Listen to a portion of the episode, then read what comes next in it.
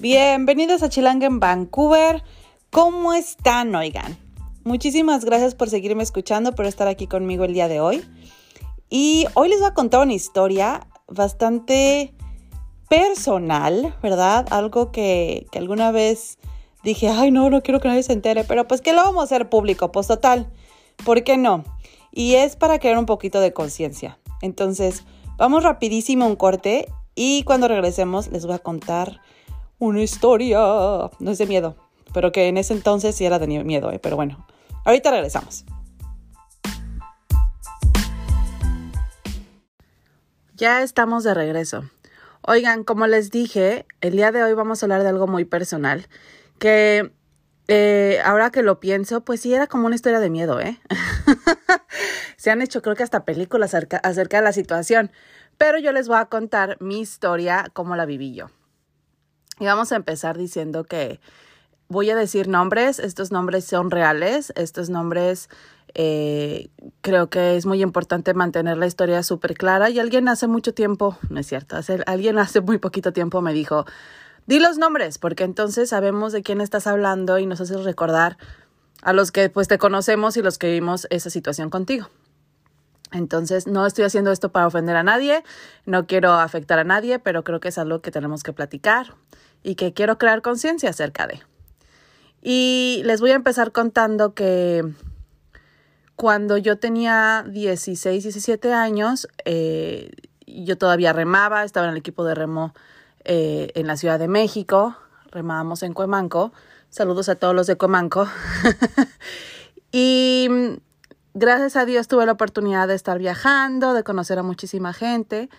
Pero en, esos, eh, en, esa, en esos tiempos yo tenía un novio que era mexicano, pero de hecho vivía aquí en Canadá. ¿Cómo, cómo, es, la, cómo es la historia? Eh? ¿Cómo, eh, Canadá me llamaba. Pero bueno, el punto es que este chico vivía en, en Canadá. La verdad es que no recuerdo exactamente la ciudad, pero él este, estaba estudiando aquí. Y andábamos de novios, ¿no? Éramos novios de lejos. Y sí, todo el mundo nos, nos molestaba, era amor de lejos, felices los cuatro, pero pues yo lo quería mucho, él me quería mucho y allá estábamos andando de novios. Y yo estando en la secundaria, no, ya estaba en la prepa, yo estando ya en la prepa, eh, conocí a otro chico también que estaba en mi prepa, en mi mismo salón. Nos empezamos a llevar súper bien, éramos súper cuates. Y pues ya saben que uno empieza a sentir maripositas en la panza por alguien cuando estás conviviendo mucho con esa persona. Entonces yo platiqué con mi novio que estaba viviendo en Canadá y, dijimos, bueno, vamos a darnos un break, nos dimos un break.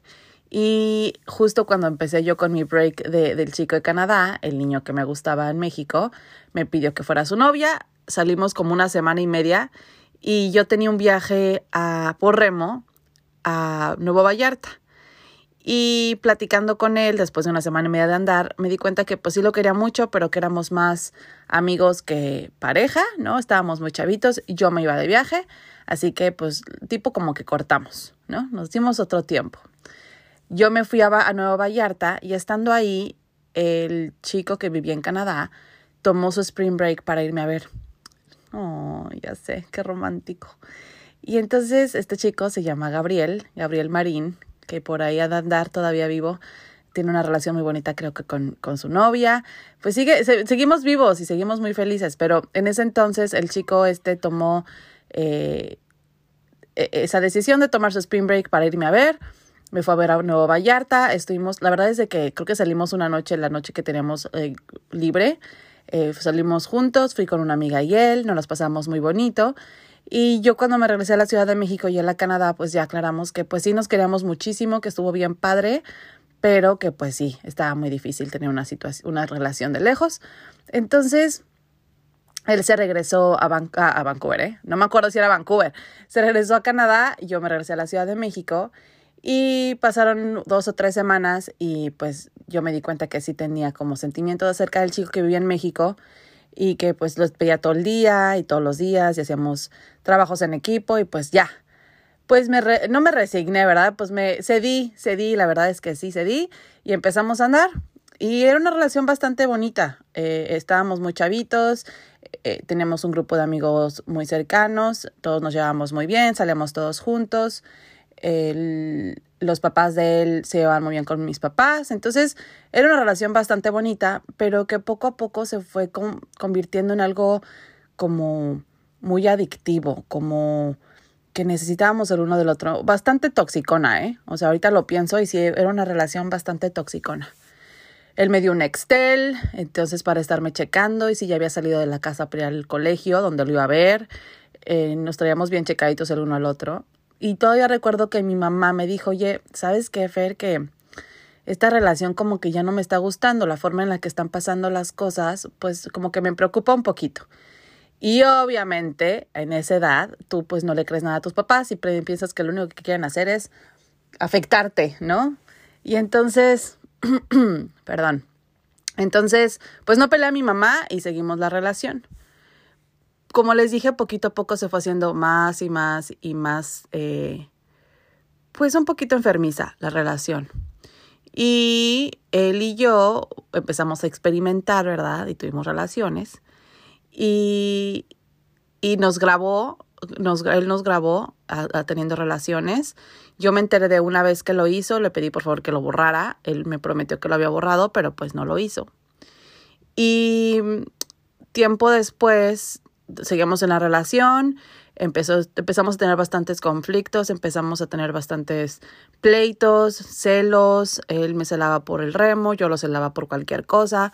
Como les dije, nos empezamos a, a, ver, a volver un poquito enfermizos. No solo él, ¿eh? Éramos los dos. En una de esas, pues ya terminamos la relación, cortamos y él se enteró, y una de las, situaciones por las que cortamos fue el que se enteró que meses atrás eh, el chico de, de, Canadá me ha ido a ver a mi viaje y él pensó que yo le había puesto el cuerno, pero pues no le había puesto el cuerno. Pero bueno, el punto es que él tomó la decisión de pues compartir el video que había grabado acerca de nosotros teniendo relaciones. Lo compartió en toda mi prepa. Lo compartió con todos sus amigos, lo, compartió con chavos de otro salón, lo compartió con mujeres de por todos lados, ¿no? Y yo no me enteré, yo no me enteré, pero yo quería seguir, pues estaba enfermiza, ¿verdad? Quería seguir andando con él, yo le seguía rogando y quería hacer cuates y yo le decía, por favor, hay que regresar, nos amamos. Eh, y, y yo no tenía ni la menor idea de lo que estaba pasando, de que ese video ya era público. Y un día, una chica de mi salón, que pues nos conocíamos y éramos, ya sabes, conocidas, pero no éramos amigas, amigas, cuates. Ah, tengo que aclarar aquí que las niñas con las que me juntaba, ay, perdón, así me fui hasta el aire. Las niñas con las que me juntaba en ese entonces, que éramos amigas, lo pongo entre comillas, no me pueden ver, pero lo estoy poniendo entre comillas, eh, no me dijeron nada, ellas tenían conocimiento de lo que él acababa de hacer, pero no me dijeron nada. Me dejaron seguir rogándole y estar ahí como llorándole al chico este. Y como mujeres, pues tampoco entendieron qué, qué denigrante esto era, ¿no? Y, y, fueron, o sea, estuvieron con él, a él, a él lo apoyaron y a mí completamente me ignoraron. Entonces esta chica, que estaba en mi mismo, mismo salón, se dio cuenta de la situación, me dijo, oye Fer, es que tú no sabes, ¿verdad? Y yo, pues yo no sé qué. Y me dijo, pues ven, vamos a tomarnos un café hoy. Y de hecho fuimos a Perisur y te voy a contar. Y ya estando en Perisur, eh, ella me contó con otra niña, eh, esta chica se llama Daniela y con la otra niña se llama Astrid. Y las dos sentaron junto a mí y me dijeron, pues esto es lo que está pasando. Él compartió un video contigo teniendo relaciones, bueno, con, con la escuela y el video es contigo teniendo relaciones sexuales. Y no les quiero no, no sé cómo explicarles la vergüenza, el terror, em, el dolor, el enojo, todos los sentimientos que te puedas imaginar pasaron por mi cabeza. Eh, me sentí humillada, me sentí usada, me sentí muy triste, porque haya pasado lo que haya pasado y la relación que hubiéramos tenido y los pleitos que hubiéramos tenido, lo que él hizo fue, fue algo que no tiene nombre, fue algo bastante bastante desagradable y que ahora lo pienso y como están las leyes ahorita en nuestro país, en México y en cualquier parte del mundo, eso era cárcel, ¿eh? O sea, él estaba haciendo casi casi pornografía y sin el conocimiento de la persona que estaba en, esa, en ese video y lo estaba pasando. No estaba haciendo el dinero, pero pues lo estaba, lo estaba pasando y, y, y era para su satisfacción y por su enojo, no sé por qué lo hizo, la verdad es de que nunca le pregunté ni tendré el gusto de hacerlo, pero se me hace que, pues que también estaba muy chavo, yo creo, no lo pensó, pero pues sí, es, es un acto, pues es un acto que no tiene, que no tiene nombre. Cuando yo me enteré, tomé la decisión de no decirle a nadie, a nadie. Digo, le conté a mis amigas más cercanas, eh, pero nunca le conté a mis papás, no le contesto a, a, a, mi, a mi hermana mayor. Recuerdo haberle contado esto a mi hermano, que es el más chiquito, y que él y yo tenemos una relación, bueno, tenemos una relación muy, muy cercana. En ese entonces éramos como mejores amigos. Y yo me acuerdo que cuando le conté, él me dijo, güey, voy y lo voy a matar, lo voy a madrear. Y yo le dije, no, pues, ¿para qué? ¿No? ¿Qué necesidad? Eh, no quiero que te manches tú las manos con una persona que pues no vale la pena. Pero sí le hice prometer y jurar que mis papás nunca iban a saber esto. Y papi y mami, si lo están escuchando, lo siento muchísimo. La verdad es de que en ese entonces pensé que esa era la mejor situación. Eh, me dio mucho miedo que mi papá tomara cartas en el asunto. La verdad es de que su familia tenía un estatus económico bastante alto en ese entonces y mi papá pues estaba, estábamos pasando por una situación bastante difícil. Entonces pues no le quise mover, ¿no? No le quise mover para que no hubiera más problemas. Pero pues sí, la verdad es de que me sentí muy sola me sentí usada, me sentí... Y, y, y, por mucho tiempo me eché la culpa, ¿eh? Yo dije, pues es que fue mi culpa, yo también estúpida, ¿para qué, para qué dejo que me grabe? Aunque yo no tenía conocimiento que no estaba grabando. Eh, y pues sí, así, así fue esto. Eh, el chisme no solamente llegó en mi escuela, se pasó todavía hasta remo. Y yo recuerdo ir remando y chavos que se habían enterado acerca del video del equipo, ¿eh? O sea, chavos que estábamos en el mismo club, en el mismo equipo, pues me chiflaban, me gritaban cosas, estábamos entrando en el gimnasio y pues no paraban las burlas. Y yo literal aguanté, ¿eh? O sea, ahorita lo pienso y digo, puta, qué calzones tenía en ese entonces, porque pues aguanté toda la carrilla, aguanté todo el dolor, aguanté la humillación y seguí para adelante. Y le seguí para adelante. Recuerdo también un día platicando con un amigo Remo, Juan Carlos, si me estás escuchando, tú sabes que yo tuvimos esta, esta plática, y le conté lo que había pasado, él, él es abogado, y me acuerdo que, que él se rió y me dijo, Fer, pues a ver, mija, tú en este entonces, o sea, en ese entonces pues yo estaba remando, tenía un cuerpazo, y me dijo, ¿qué te preocupas? Pues si te vieron o no te vieron. Eh, tienes, tienes 16, 17 años, 17 en ese entonces, 17, 18, 17, 18, cierto, 17, 18 años, tienes un cuerpazo, la cara seguramente ni te la están viendo, nada más el cuerpo, este güey seguro dijo que eras tú. Eh, pero pues este chavito apenas está empezando, seguro es un perdedor, ¿no? Teniendo relaciones sexuales. Y, y lo tomé a broma y me reí, pero ahorita que lo pienso, la verdad es de que qué triste, qué triste que que tuve que llegar a ese punto de pensar, bueno, pues X, ¿no? Yo me sentía, ay, pues casi, casi, ay, pues yo soy pornstar y ese güey es un pendejo y em, pues estoy súper buena, entonces que no importa. Y, y pues casi, casi mis sentimientos no importan, ¿no? Y la verdad es que está está súper triste eso, está muy triste que, que a una corta edad yo hubiera pensado que pues ya, o sea, ya estaba hecho y que ese era mi valor. Mi valor era un video y que la gente pues pues sí, yo estaba bien buena y que X lo que pensaran. Y les cuento esta historia. No me están escuchando que se me corta la voz o que me pongo triste porque llevo años trabajando con esta situación. Llevo años hablando, llevo años tomándolo a broma, tomándolo triste, llorándole, enojándome. Y creo que ahorita ya estoy en una etapa en mi vida que pues lo veo como un aprendizaje y como algo que tenía que vivir para ahora que tengo tres hijas, platicar con ellas y explicarles que que pues tenemos que tener mucho cuidado en las cosas que hacemos y cómo las hacemos. Y parte de mí, la verdad es de que yo no sé qué hubiera pasado si esta situación hubiera sido en estos tiempos.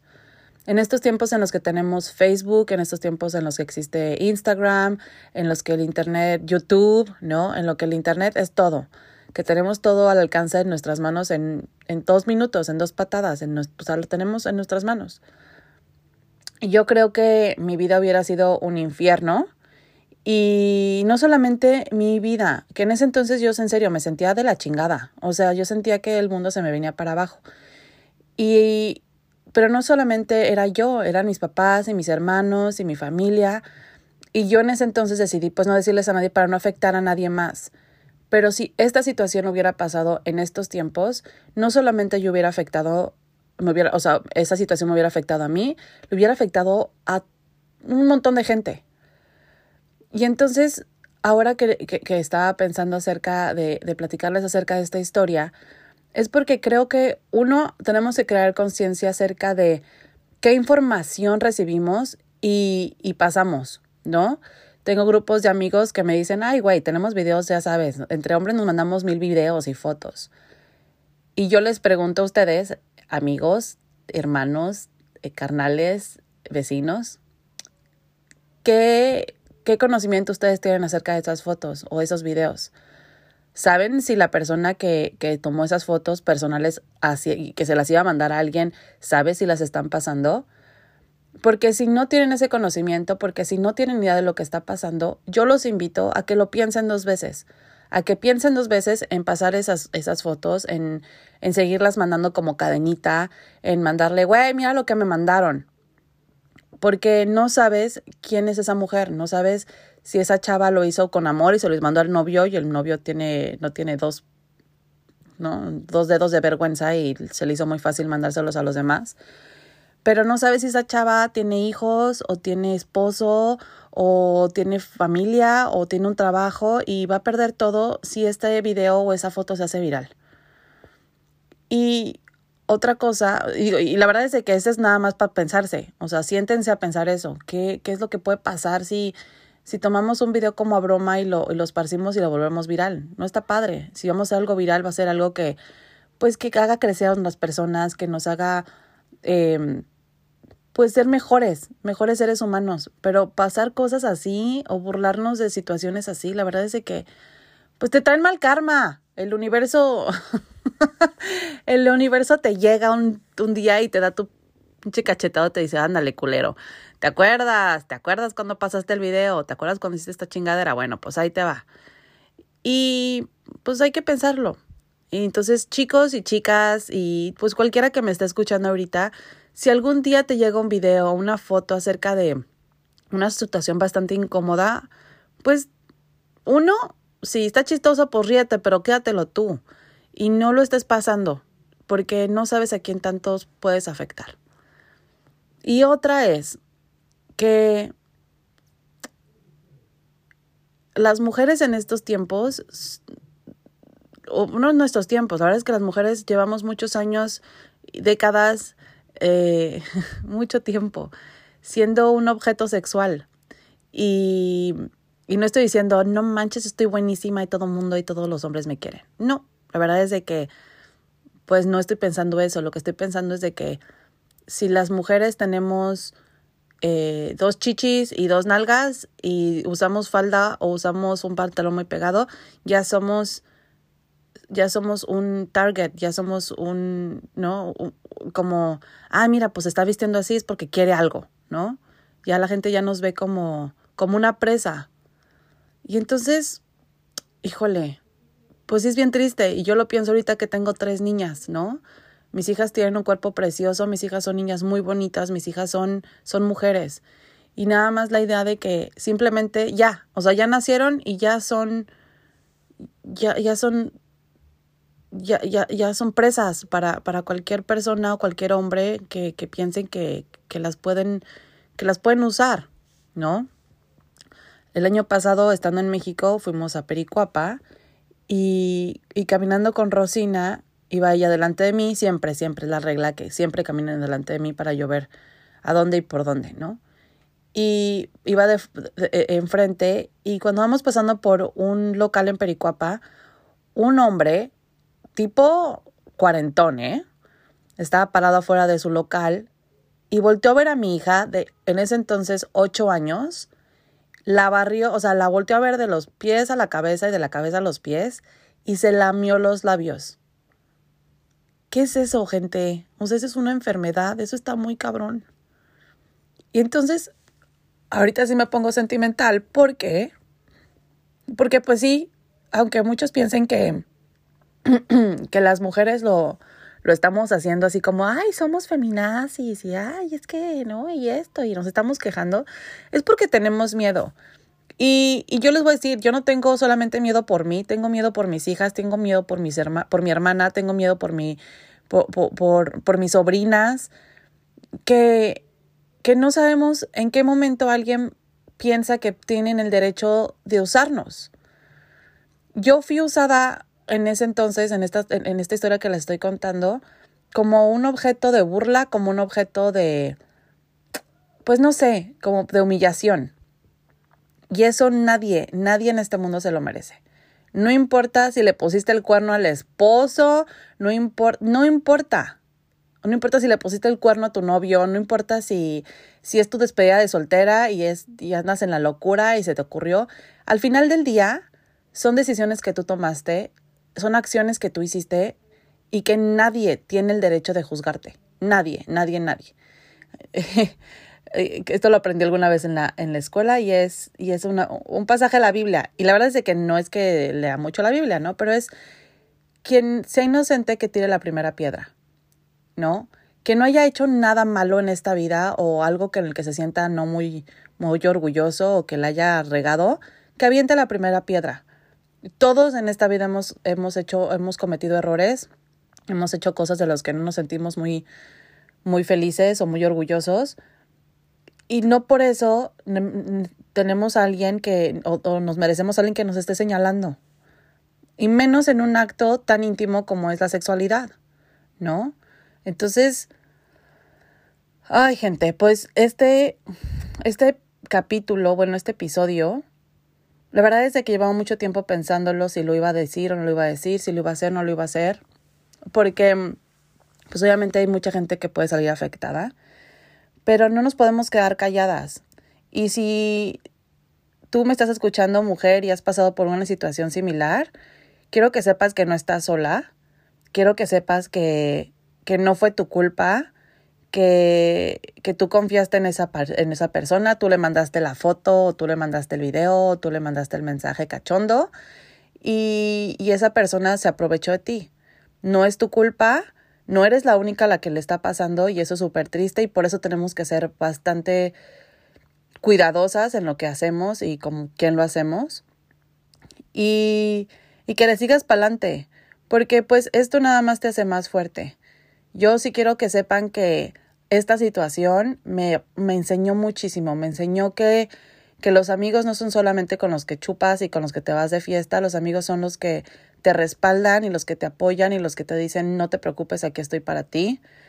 Me enseñó que no puedes confiar en, en, las personas a las que, las que no son tu familia. Yo les puedo decir que yo a mis hermanos, a mis papás, a mi esposo y a mis hijas les confío mi vida y yo sé que ellos siempre van a estar para mí. Pero en esa situación me di cuenta que, que no puedes confiar en la gente que tú piensas que, que te quiere o que, que está para ti. Entonces, hay que, híjole, la verdad es que ahorita sí, sí me está pegando, sí me está pegando el, el pensar que no soy la única que ha pasado por esta situación. Y, y es muy triste. Y, y si no te late este tipo de, de, de, pláticas y si te, te causa así como, ay, qué hueva, es porque a lo mejor tú eres parte del problema. Entonces nada más piénsalo, piensa que que no eres perfecto y que, y que tampoco te gustaría que alguien te estuviera o se estuviera burlando o quisiera viral una de tus pendejadas, ¿no? Entonces, ah, no sé si, no sé si les, les, les tengo o, cómo les podría explicar la, la, las emociones que están pasando por mi cabeza ahorita y todos los sentimientos, porque yo sé que mucha gente se va a preguntar, pero ¿qué más pasó? ¿Y, y, y quién es esta persona? ¿Y, y qué? ¿No? ¿Y qué fue de él? Pues miren, no sé qué fue de él, no me interesa saber. Eh, ¿Qué más pasó en nuestra relación? En nuestra relación pasaron muchas cosas, pero creo que no hubo nada, nada, nada, nada que mereciera que este chico hiciera lo que hizo.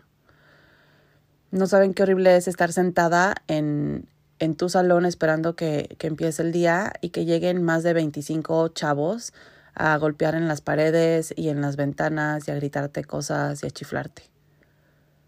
Eso es algo que, que pues sí marca, ¿no?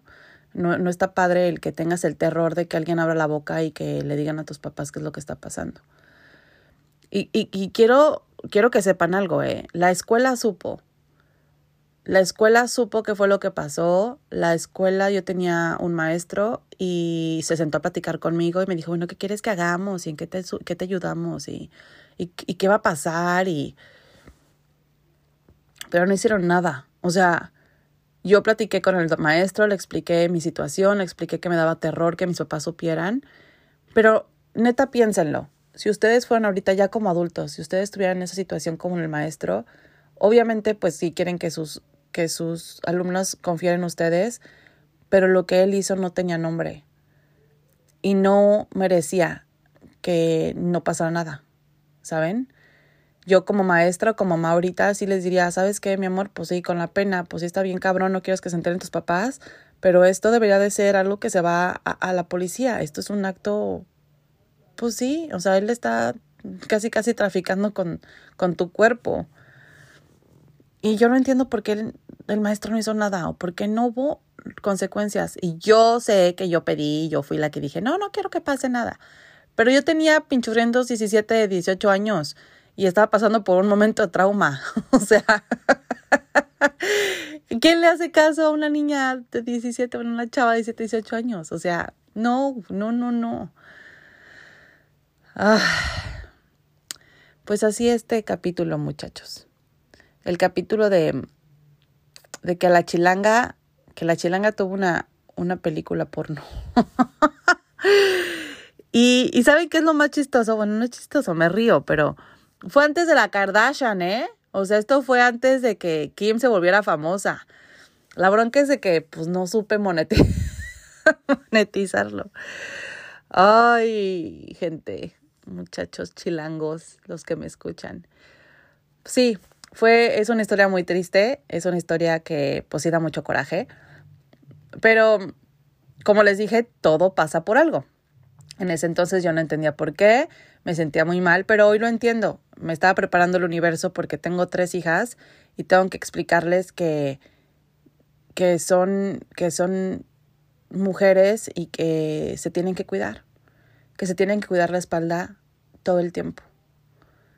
Y que, y que es muy triste pensar así, pero que es en el mundo en el que vivimos y que, que tenemos que ser muy cuidadosas. Entonces, este episodio no estuvo tan divertido, creo yo, pero, pero espero que les haya dejado un, una espinita ahí si, en qué pensar, en qué analizar.